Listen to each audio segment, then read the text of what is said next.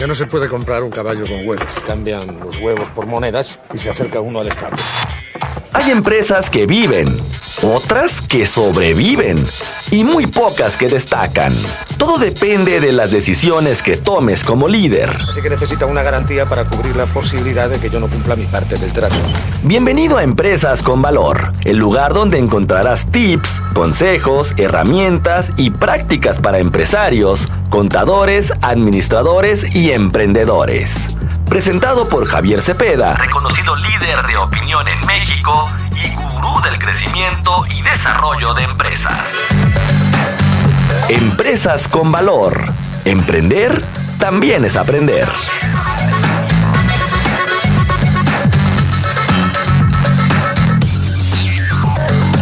Hay problema. No hay problema. ¿Cuál es el problema?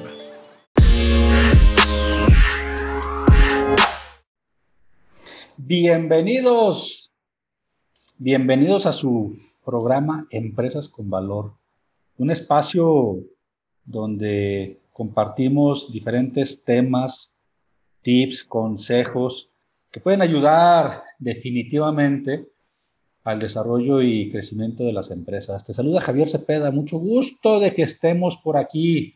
Hoy traigo un tema bastante interesante que prácticamente todos los contribuyentes, empresarios, contadores, para estas fechas de, noviembre ya tendríamos que empezar a, trabajarlo, algo que se conoce como el precierre fiscal.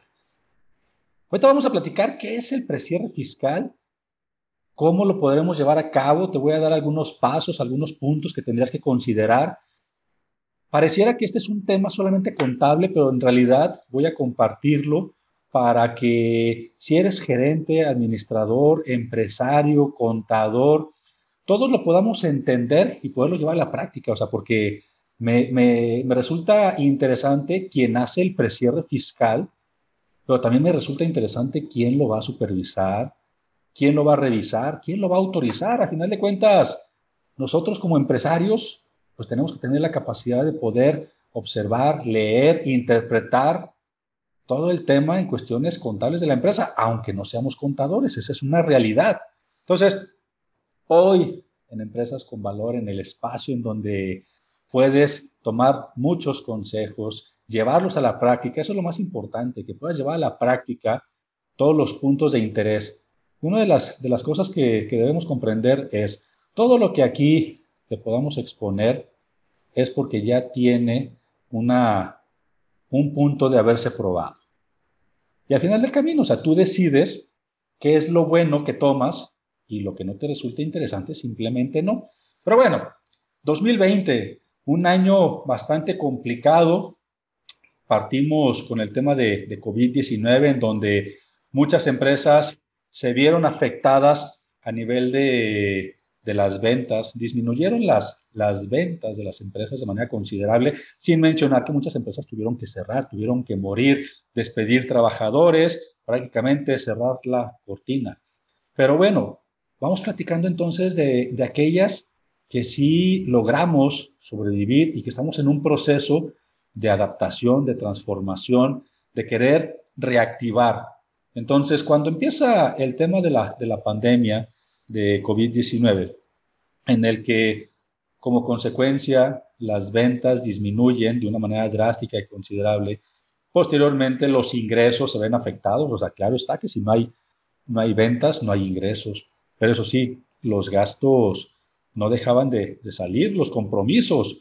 Probablemente gestionaste apoyos con proveedores, rentas, servicios, pero yo creo que esos apoyos fueron temporales, algunos durante un mes, dos meses, tres meses, no lo sé, pero ya después de ocho meses que lleva la pandemia, no creo que, todos los proveedores eh, todavía tengamos eh, la disposición de seguir apoyando el tema financiero. O sea, a final de cuentas, tenemos que buscar reactivarnos y que financieramente hablando podamos, podamos salir adelante. Sin embargo, al bajar las ventas, al disminuir los ingresos, una de nuestras prioridades precisamente era qué voy a hacer para reactivar. Y en las empresas se puede dar el escenario que dejamos de lado el tema contable fiscal. el tema de la determinación, el cálculo, pago de impuestos. Y este punto en particular resulta interesante porque yo no quiero decir que las empresas estén pagando más impuestos.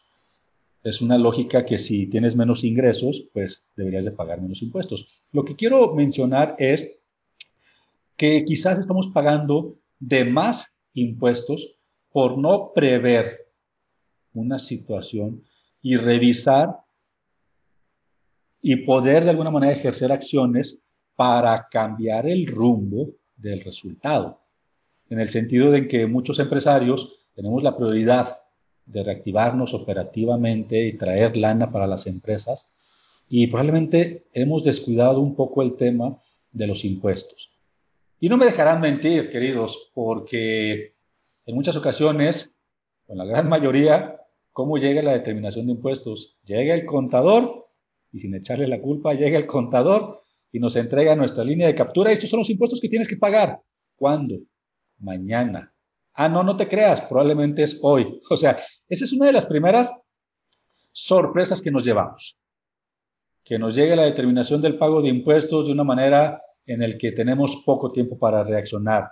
Los empresarios por lo general no tenemos en mente el importe que vamos a pagar de impuestos. Por consiguiente, no tenemos claro eh, que ya tenemos cubierto esa cantidad para poder disponer de ella y poder cubrirle al fisco lo que le corresponde. Entonces, tenemos dos problemáticas, los tiempos y momentos en los que me llegan los impuestos que voy a pagar y los importes. Y no me dejarán mentir en el que en muchas ocasiones esto me genera una sorpresa y una molestia. Yo como empresario quisiera tener los impuestos mucho más a tiempo para poder planificar, pero no solamente la determinación, sino incluso, ¿no les gustaría como empresarios o como contadores, administradores, el poder planificar los impuestos que va a pagar un contribuyente, una empresa, durante, por ejemplo, todo el año? Eso sería padrísimo. Pero bueno, ahorita vamos a tocar a detalle este tema. Aquí lo importante es, estamos en un momento idóneo para poder empezar a generar lo que es el precierre fiscal para 2020. Es necesario que los contribuyentes supervisen constantemente el resultado de sus operaciones. Recordemos que el precierre, por si no estamos muy familiarizados, nos ayuda a planear un buen cierre del año. Y esto nos beneficia eh, para poder evitar futuras invitaciones por parte de la autoridad fiscal hacia las empresas, hacia los contribuyentes, por haber detectado una serie de eh, omisiones o diferencias. El precierre, por si no lo conocemos, es una herramienta muy útil que nos permite analizar los números de la empresa antes, y esa es la clave, antes de que finalice el año. E incluso hay empresas que tenemos la costumbre de hacer precierres mensuales. Pero bueno, el día de hoy estamos platicando aquí en Empresas con Valor sobre el precierre anual. Y todo esto nos generará como resultado una conveniente proyección para tomar mejores decisiones, que puedan atender las diferentes áreas de la empresa y que si así lo requieren, que éstas puedan ser oportunas, pero sobre todo calculadas. Esta es parte de nuestra responsabilidad como empresarios. Probablemente no soy contador, probablemente no sé leer o interpretar un estado financiero, pero sí soy responsable de que mi empresa sea eficiente, rentable y trascienda. Ojo, queridos empresarios, estos son tres de los principales objetivos que toda empresa debiera de tener. Este en particular lo aprendí cuando, cuando me certifiqué como consejero independiente y poder participar en los gobiernos corporativos de las empresas, aquellas que tienen un consejo de administración, en donde uno de los principales objetivos de este tipo de empresas es precisamente que sean más eficientes, que sean rentables y que trasciendan. En México regularmente la micro y pequeña empresa es un, eh, es un punto de autoempleo para el pequeño empresario que al final del camino y de sus días profesionales no se, no se contempla la transición hacia nuevas generaciones. Pero bueno, llevar a cabo el precierre o esta simulación nos puede permitir prever contingencias, tomando las diferentes medidas necesarias y particularmente ahorita hablando entre noviembre y diciembre del, 2020, y que esto ayude para que se pueda informar a la administración, a la gerencia, a la dirección de la empresa para que pueda tomar mejores, mejores decisiones. Ahora, ¿cuáles son, cuáles creen que son los beneficios de un buen precierre fiscal? Yo te voy a mencionar algunos solamente. Por ejemplo, nos puede facilitar la elaboración de nuestra declaración anual. Esa que se va a presentar el próximo mes de marzo o abril del 2021 y que corresponde a la información del 2020 y todo depende si eres persona física o persona moral. Pero ¿por qué entonces debería tomar como beneficio que me facilita la elaboración de mi declaración anual cuando tengo la obligación de presentarla hasta el próximo año? Recordemos una cosa, queridos. Después de que termine el año, todo el resultado contable y fiscal, lo que haya sucedido en el 2020, pues prácticamente ya sucedió y no lo puedo manipular. Oye, debí haber eh, pedido una factura a mi proveedor que no se la pedí, debí haber pagado esta factura que no la pagué y probablemente con estas acciones mis impuestos serían inferiores. O sea, termina el 2020, cuando, present, cuando este, tengan en, la mano su declaración anual del 2020 que van a presentar en marzo o en abril del 2021, pues prácticamente toda esa serie de cuestiones y omisiones que este, se hicieron en el 2020, pues ya no las va a poder resolver. Ya lo que sucedió pasó en el, en el, año anterior. Un segundo beneficio es que puedes considerar el resultado de, de este año, y esto quiere decir que puedes conocer con anticipación si tendrás utilidad o pérdida. Y esto es fundamental. ¿Cómo va a ser tu empresa? ¿Va a tener utilidad? ¿Va a tener pérdida? En cuanto al ISR, el impuesto sobre la renta, ¿vas a tener que pagar o vas a tener saldo a favor? O sea, ¿te das cuenta cómo esto, esto puede cambiar realmente el rumbo financiero de tu empresa? Y te estoy mencionando casi, casi punto por punto. Un tercer beneficio es que puedes evitar discrepancia fiscal. La discrepancia fiscal es cuando tus ingresos declarados son inferiores a los gastos realizados. O sea, cuando gastaste más de lo que ingresaste.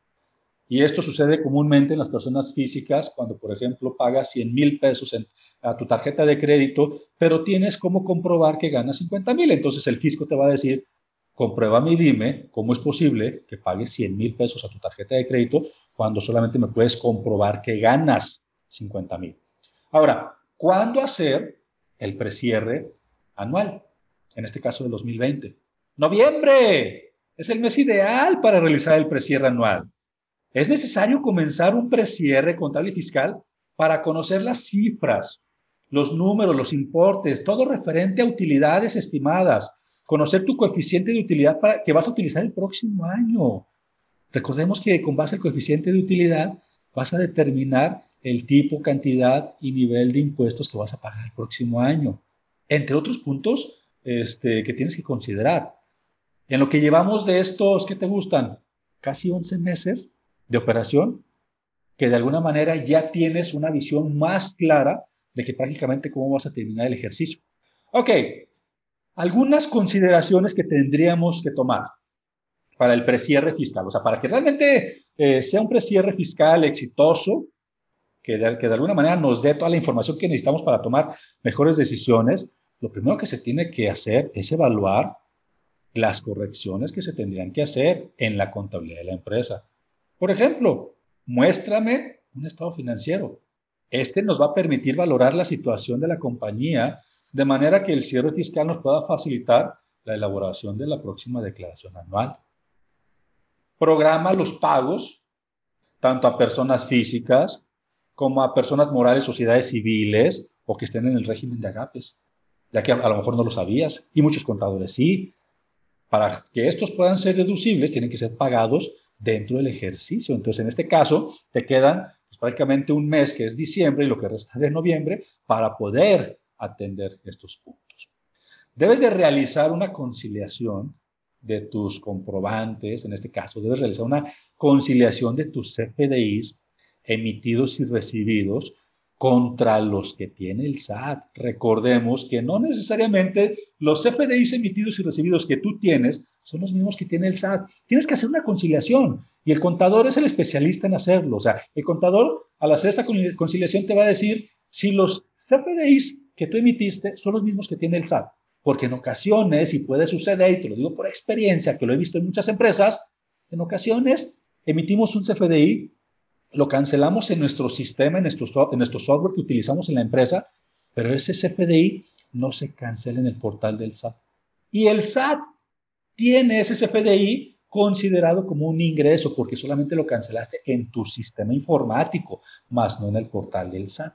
Entonces, ahí te estoy dando un punto en el que el SAT está considerando un ingreso que tú ya no tienes considerado y ahí vas a tener diferencias, probablemente ciertas discrepancias. Entonces, la conciliación de CFDIs es fundamental y ya prácticamente la puedes hacer con todo lo que, lo que tienes del ejercicio. Emite de manera adecuada y solicita que te emitan de manera adecuada tus facturas. Revisa que las facturas cumplan con todos los requisitos y recordemos que hay tres tipos de requisitos. El requisito tecnológico, recordemos que el CFDI es un documento tecnológicamente estructurado, sin importar quién le facture a quién, qué le factures, cuánto le factures. Si yo abro dos CFDIs, voy a encontrar el RFC de los emisores exactamente en el mismo lugar, tanto en uno como en otro. El RFC de los receptores en el mismo lugar, tanto en uno como en otro, sin importar que facturen, porque el CFDI es un documento tecnológicamente estructurado y ese es el principal requisito. El segundo requisito, no menos importante, el requisito fiscal. Oye, ese CFDI que emitiste, si es para el contribuyente a quien se lo emitiste, no te equivocaste de RFC, no se lo emitiste a alguien más que no era a quien se lo querías emitir, y tercero, igual de importante, el requisito de deducibilidad. Sobre todo porque está muy de moda el tema de aquellas empresas que facturan operaciones simuladas y aquellas empresas que compran facturas con operaciones simuladas, los conocidos como EFOS y EDOS. Entonces, yo espero que tú no seas una de esas personas y empresas que compran o venden facturas, pero si es así, entonces tienes que revisar el requisito de deducibilidad. ¿Cumple o simplemente te emitieron el CFDI y al momento de tenerlo, lo presentaste, lo tienes en tu contabilidad, lo hiciste deducible, pero si el fisco llega a detectar la empresa que vendió la factura, fácilmente va a detectar a la empresa que le compró la factura. Que por cierto, queridos, ese tema de los EFOS y EDOS se los voy a traer en otro capítulo, está muy interesante desde el contexto, antecedentes, cifras, qué está haciendo la unidad de inteligencia financiera, o sea, en pocas palabras, todo el tema relacionado a EFOS y EDOS aquí en empresas con valor. Por otro lado, tienes que revisar tus cuentas por cobrar. Tienes que revisar la antigüedad de los saldos y su posible depuración. O sea, tienes que estar muy al pendiente de los registros de las cuentas por cobrar y que, por cierto, estas no se conviertan en incobrables, ¿vale? Por otro lado, si realizaste en este año reparto de utilidades correspondiente al año anterior, pues no olvidemos disminuirlo de nuestro cálculo anual. O sea, son de los puntos que desde ahorita ya se pueden ir haciendo para generar el precierre. Yo les aseguro, queridos, que cualquier persona hoy, en noviembre, ya puede tener un estimado muy cercano al 100% a falta de diciembre de cómo va a cerrar su año fiscal, de cuántos impuestos va a tener que pagar o cómo va a ser el resultado final. Tienes, por otro lado, reunir todos los comprobantes, todas las facturas de las ventas realizadas, tanto nacionales como extranjeros. Recordemos que si compramos a proveedores en el extranjero, pues esto no cumplen con la regulación de la emisión de los comprobantes con el esquema fiscal de nuestro país. Pero tienes que tener los comprobantes este, de, de, tus proveedores en extranjero. Por otro lado, también te voy a dar otro, otro tip muy bueno. Imagina que estás haciendo el precierre y ya te dijeron que te salió a pagar. Y de repente te acuerdas que entre enero, febrero y marzo hiciste varias compras y que no les pediste factura a esos proveedores o a esos departamentos o a esos comercios. ¿Qué crees? Ve a esos comercios, eh, muestra tu ticket de compra antes de que cierre el año 2020 y diles, necesito de favor que me emitas mi factura de la compra que te realicé en el mes de febrero. Muy probablemente te van a contestar que por políticas internas del comercio no facturan fuera del mes en el que se llevó a cabo la operación. Y tú simplemente les vas a contestar, es una práctica indebida, según el SAT, que tú no me quieras emitir una factura de una operación que yo tuve contigo en este mismo ejercicio, en este mismo año, y que tú no me quieras entregar mi factura. Yo puedo quejarme con el SAT y pedirles que aboguen por mí para que te soliciten que me hagas la factura. Créeme que esta situación va a funcionar, porque están obligados dentro del año fiscal a entregarte la factura, independientemente de sus políticas, controles internos, sistemas que ellos tengan. ¿Vale? Revisa que todas tus deducciones cumplan con todas las disposiciones fiscales y también que estén debidamente soportadas, ya que actualmente el SAT envía constantemente cartas invitación por inconsistencias entre lo que se declara y, lo que se ve, reflejado en un CFDI, por ejemplo. Y esto es importante también que los empresarios lo estén supervisando, que los contadores cambiemos de ciertas prácticas que anteriormente se podría decir que eran válidas, pero que en este momento ya no. Por ejemplo, es común que para presentar una declaración, el contador por falta de tiempo declaró en ceros, cuando, cuando realmente el contribuyente tuvo operaciones, tuvo ingresos, tuvo egresos. Entonces, por falta de tiempo, declara en ceros y decide que posteriormente va a presentar una declaración complementaria. Si no presenta esa, declaración complementaria este, en tiempo o en el tiempo prudente, entonces el fisco probablemente le diga al contribuyente mediante un mensaje por el buzón tributario, ¿qué crees? Te hago esta invitación, o por correo electrónico, te hago esta invitación, detecté que me declaraste en ceros, cuando realmente yo tengo en mi poder facturas que emitiste, facturas que te emitieron, donde sí tienes movimientos, sí tienes operaciones. Entonces, ojo porque eh, por ese tipo de prácticas te pueden suspender el certificado de sello digital. El certificado de sello digital, pues no es otra cosa más que el documento, el archivo con el que puedes emitir facturas electrónicas. También otra práctica que cometen este, muy seguido es inflar los gastos o disminuir el importe de los ingresos. ¿Para qué? Precisamente para pagar menos impuestos. Pero recordemos, el SAT, a través de toda su infraestructura, toda su tecnología y a través del CFDI y de los millones y millones que se emiten de manera diaria, tiene la capacidad para poderte decir, ¿qué crees? me estás declarando 100 mil pesos de ingresos, pero yo en comprobantes que tú emitiste tengo 200 mil. ¿Qué crees? Me estás declarando 100 mil pesos de gastos, pero yo en comprobantes que te emitieron tus proveedores nada más tengo 50 mil. Esos son diferencias, esos son discrepancias. Entonces, si se dan cuenta, queridos, ya llevamos varios puntos que en este momento, sin importar que seas contador, empresario, gerente, administrador, todo el mundo estamos entendiendo ¿Qué es lo que tenemos que hacer para ir preparando un cierre de mes y un cierre de año exitoso? Lo que se conoce como el precierre fiscal. Ahora, vamos a pasar al tema de los presupuestos, porque es claro que a través de los presupuestos es posible llegar a pagar menos impuestos. Pero, antes de eso, vamos a una pausa y regresamos enseguida. Continuamos. Pero si usamos como referencia, por ejemplo, es un simple ejemplo, un poco de oro. El oro es bonito, brilla y no hay demasiado. Es valioso. Así que podemos hacer una tabla de conversión. Transformar un changarro en una empresa no es un proceso que ocurre sin más. Se necesita una estrategia. Estás escuchando Empresas con Valor, el lugar donde encontrarás tips, consejos, herramientas y prácticas para empresarios, contadores, administradores y emprendedores. Presentado por Javier Cepeda, reconocido líder de opinión en México y gurú del crecimiento y desarrollo de empresas. Empresas con Valor. Emprender también es aprender. Continuamos.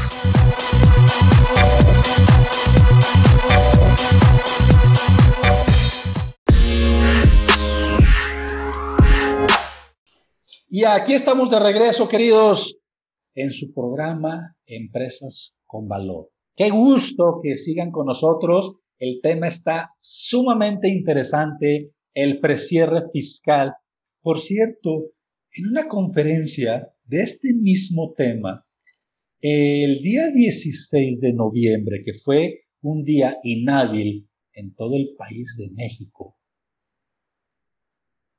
yo me aventuré e impartí esta conferencia el día 16 de noviembre. Yo dije, probablemente van a ser pocas personas las que van a estar.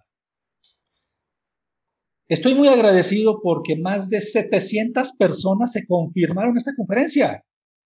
¡Wow! O sea, fue, fue impresionante ver cómo de repente llegaban registros y registros y registros y más de 700 personas estuvieron interesadas en saber cómo se hace un precierre fiscal.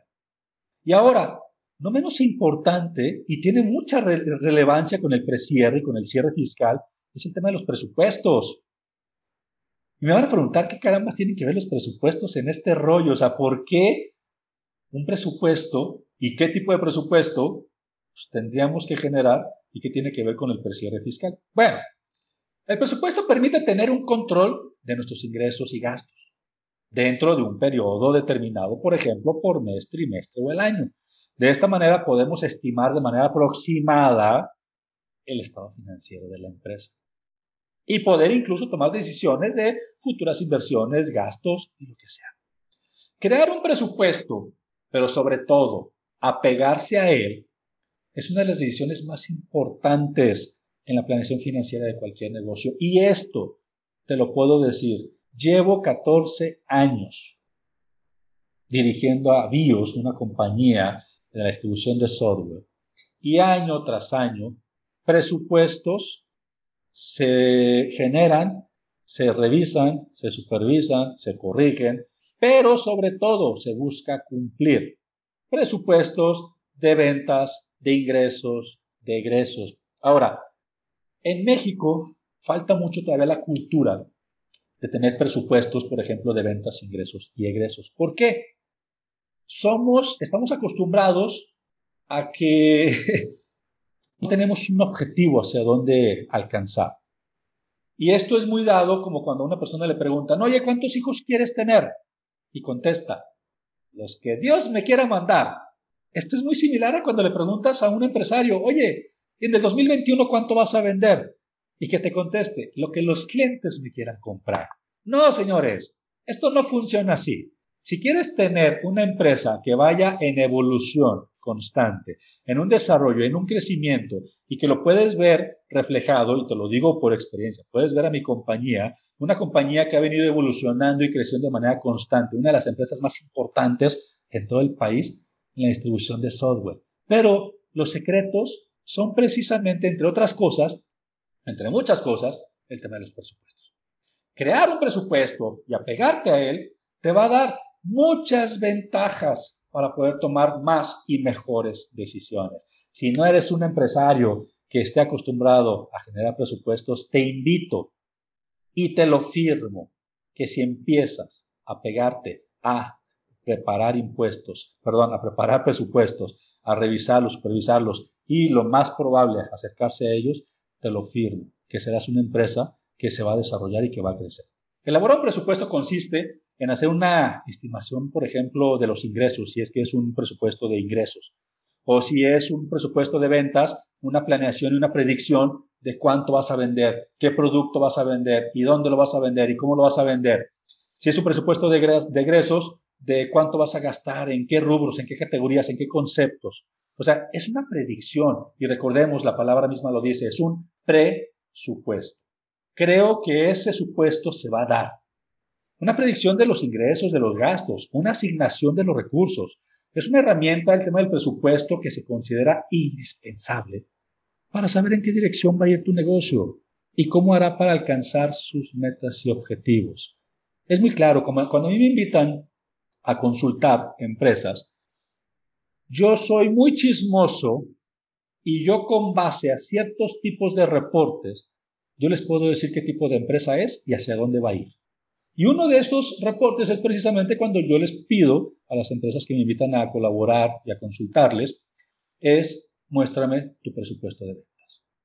Ya si la, si la empresa me muestra, no me muestra, no me puede mostrar su presupuesto de ventas, entonces hay mucho trabajo que hacer. Y esto es padre. Si la empresa me muestra presupuesto de ventas y además me, me muestra sus alcances, también hay mucho que hacer porque recordemos que hoy en día la tecnología, la transformación digital ha evolucionado tanto que ya hay más y mejores formas precisamente de exponenciar nuestros este, resultados comerciales.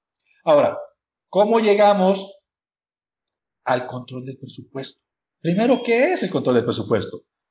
Es un conjunto de actividades que debemos emprender, primero para vigilar, segundo para medir y tercero para examinar el cumplimiento del presupuesto, a fin de decidir medidas preventivas o, en dado caso, corregirlo. Ahora, 2020 tronaron todos los presupuestos. ¿Por qué? Por COVID-19. Entonces, una de mis recomendaciones para 2021 es, sí, puedes generar un presupuesto de ventas para todo el año 2021, pero, pero, quédate con la idea de que lo vas a estar supervisando en dado caso corrigiendo de manera trimestral. COVID-19 ya nos enseñó que no podemos ver tan a largo plazo, pero con esto no quiero decir que no hagas el presupuesto de todo el año. Con esto quiero decir que sí lo hagas para todo el año, pero debes de tener claridad de que muy probablemente lo debas de corregir eh, en un menor tiempo. Ahora, ¿cuáles son los pasos para planear nuestro presupuesto? Te puedo dar algunos tips, algunos consejos para que los puedas utilizar. Por ejemplo, tienes que tener muy claro y definir cuál es tu situación financiera. Tienes que establecer cuáles son los objetivos a los que quiere llegar la empresa. Tienes que determinar tus costos. Tienes que realizar tus proyecciones de flujo de efectivo. Tienes que asignar recursos a cada área de la empresa. Tienes que revisar tu presupuesto de manera constante. Y en dado caso tienes que hacer los ajustes necesarios. Yo te recomiendo, enfócate en tres presupuestos básicos. Presupuesto de ventas, en el que para determinarlo te recomiendo hacer una investigación y obtener datos de tipo como, por ejemplo, cuáles son las oportunidades de venta que tiene tu producto o servicio, cuál es tu mercado meta, a quién le vas a vender. Y aquí puedo hacer un paréntesis rápido. Recuerdan, y muchos han escuchado el concepto de público objetivo. Oh, público objetivo. Para muchos lo utilizan en este momento para elaborar sus presupuestos. Público objetivo, obsoleto, buyer person. Ahora, ya no quiero saber solamente quiénes son, por ejemplo, mi grupo de arquitectos, que son mi público objetivo. Pues a lo mejor para ti, los arquitectos es tu público objetivo. Pero no, ya no es suficiente con conocer quién es mi público objetivo, que en este caso son los arquitectos. Tengo que conocer a mi buyer persona que es un arquitecto de 28 a 35 años que estudió este, la carrera y que la estudió en tal lado, que le gusta el cine, que le gusta la lectura, que le gusta este, las relaciones sociales. O sea, tienes que conocer más quién es la persona que te va a comprar más allá de quién es el giro al que le pretendes vender. Y también podremos, y prometo, traer en este espacio de empresas con valor el tema de cómo determinar a mi buyer persona, ¿vale? Entonces, entre otras cosas, pues también tienes que determinar quién es tu competencia, tanto directa o indirecta. ¿Cuál es el precio promedio de tu producto en el mercado, no el que tú das? Así podrás calcular cuánto podrías vender con base a, a la demanda que se genera, su disponibilidad en el mercado y cuánto está dispuesto a pagar el consumidor por él. Por ejemplo, para preparar tu presupuesto del 2021 ya tendrías que empezar a comprender cómo ha evolucionado y ha cambiado la forma de comprar de las personas. 2020 se elevaron de manera impresionante las compras en línea. Entonces, la gente ya está empezando a dirigirse hacia esos sectores, a lo mejor ya no a los espacios físicos. ¿Vale? Por otro lado, presupuesto de egresos. El presupuesto o la provisión de gastos, como la podamos conocer, debe incluir los pagos fijos.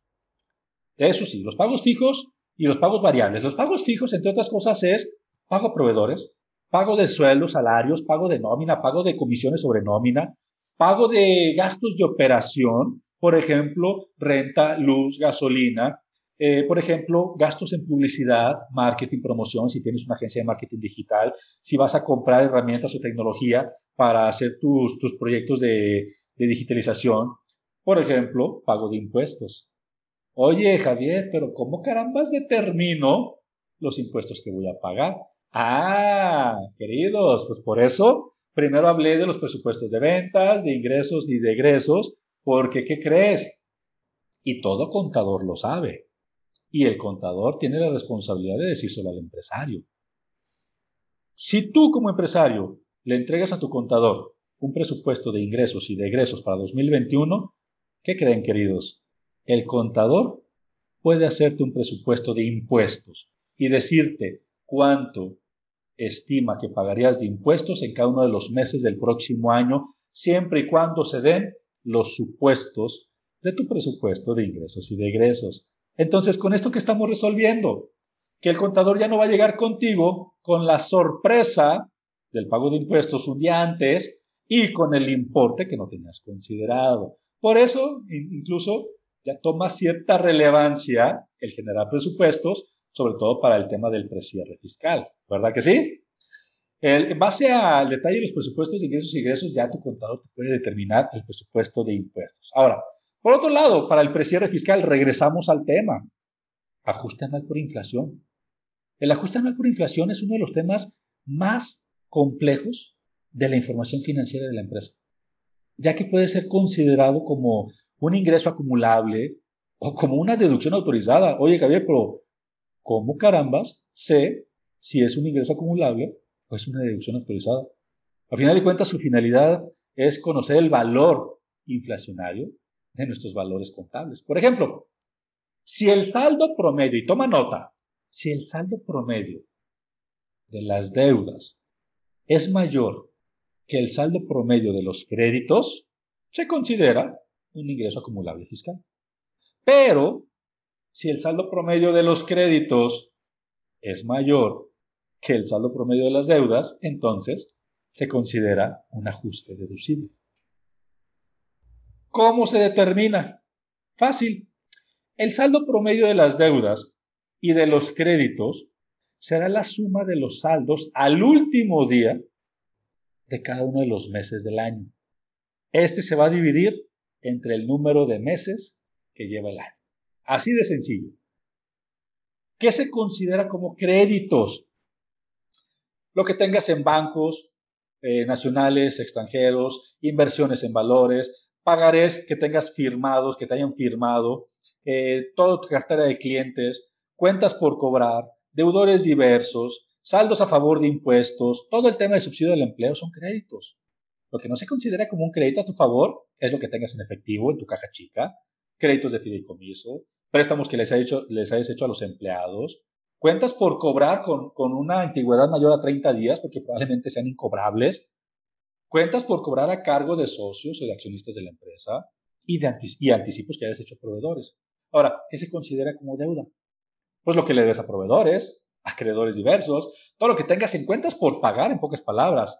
Documentos por pagar, pagarés, documentos que, puedas, este, que puedan ser efectivos, impuestos por pagar, sin que incluyas los impuestos que ya retuviste. Contribuciones de seguridad social, por ejemplo, el 2% sobre nómina, aportaciones para futuros aumentos de capital. Lo que no se considera como deuda, por ejemplo, son los anticipos de clientes. Reservas, por ejemplo, para indemnizaciones o antigüedad y todo el tema de provisiones. ¿Se dan cuenta cómo hay muchos puntos que podemos considerar para poder llevar a cabo un precierre fiscal de la mejor manera? O sea, todo esto, de alguna manera, el contador puede y debe ser la persona más indicada para poder ayudarnos. Ahora, ya prácticamente para terminar este tema que está súper interesante y, y, que me encanta compartir aquí en Empresas con Valor, Recuerda que ya nos puedes escuchar en diferentes plataformas. Estoy feliz de eso, en verdad, de que muchas personas se puedan beneficiar con esta información de valor que pueden llevar y poner a la práctica dentro de sus empresas. Si lo que compartimos es de utilidad, es de interés y tiene beneficios que puedas implementar en tu empresa, en verdad, ya valió la pena. Hay un punto que sobre todo empresarios, directores, dueños tenemos que tomar en cuenta. En ocasiones hacemos compras, hacemos pagos con nuestra tarjeta de crédito, la personal, pero son compras que son de la empresa. Por ejemplo, existen compras y gastos facturados a la empresa. Facturas a la empresa, que no se refleja su pago en el estado de cuenta bancario de la empresa, porque fueron pagados en efectivo, porque fueron pagados con tarjeta de crédito del director. Entonces, ¿qué tendría que hacerse en este caso? O sea, ¿cómo lo tenemos que resolver? Porque en estricto sentido, pues esa operación, esa compra, pues no es deducible. debemos de provisionar los gastos y las compras que sean deducibles para la empresa, posteriormente cancelarlos con la devolución del pago. O sea, en este caso tenemos que ya sea mediante una transferencia o cheque, pagarle a la persona, al director, al dueño, esa compra que efectuó en nombre de la empresa, que por cierto, solamente te voy a dejar un tip. Hay un contrato que se llama contrato de mandato. Si eres una persona que, que genera gastos en nombre de la empresa, te recomiendo que puedan establecer ese contrato de mandato, esa autorización que te permite poder generar gastos en nombre de la empresa y que lógicamente este, te sirve como cualquier medio de, comprobación por cualquier invitación por parte del fisco, ¿vale? Entonces, hay muchas cosas que pueden hacer. Eh, prácticamente con todo esto, queridos, ustedes lo que tendrían al final del año es la capacidad de poder tomar las decisiones. Ya cuando te entreguen el precierre, ya puedes decidir qué hacer, revisar los ajustes. Un ajuste contable es una regularización que tiene que hacer la empresa habitualmente al cierre del año para manipular de forma correcta los ingresos, los gastos, los activos, los pasivos, para que todo esto quede de manera correcta. O sea, es algo, es algo este, definitivamente necesario.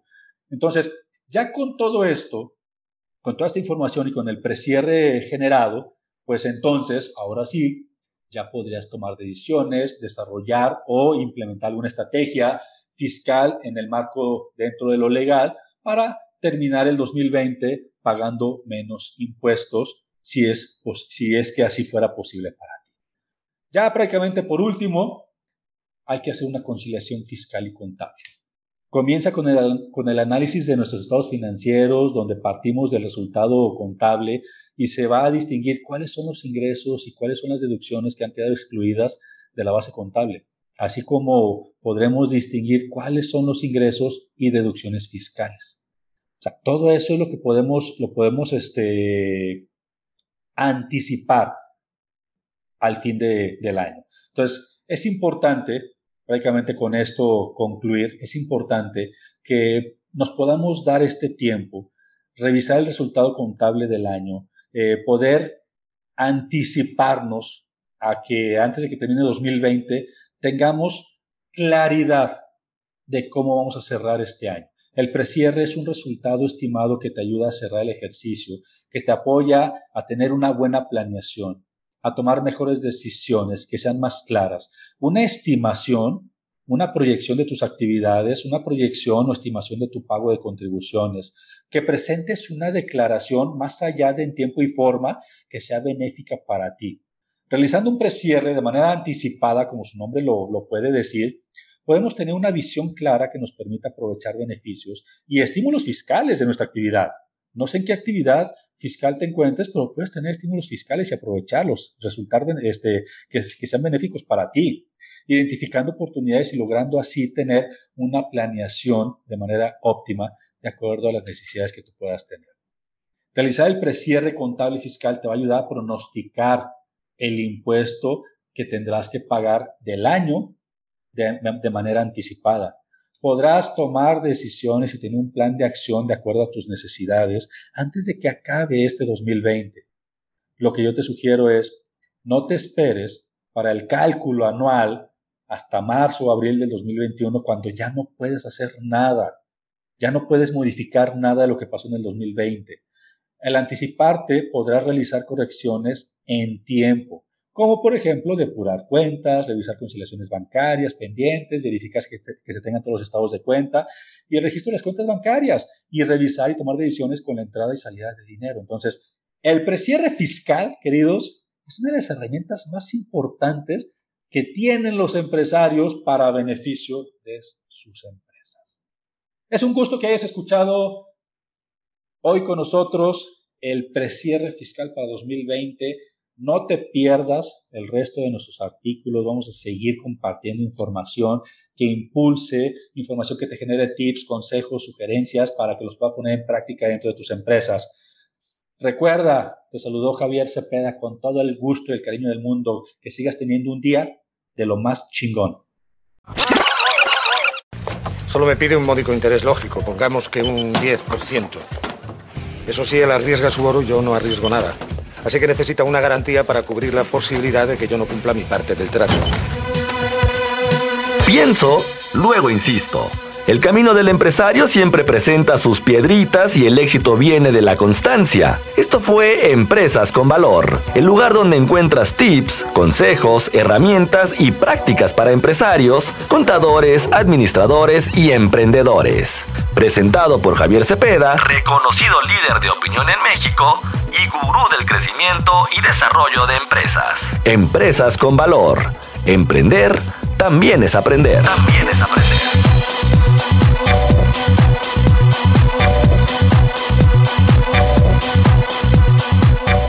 embargo, sin embargo, si devolvemos una moneda, nos quedarán nueve. Nueve a cada uno. Así que si aún debemos diez monedas, al cabo de un año seguiremos con el mismo problema y además tendremos menos dinero.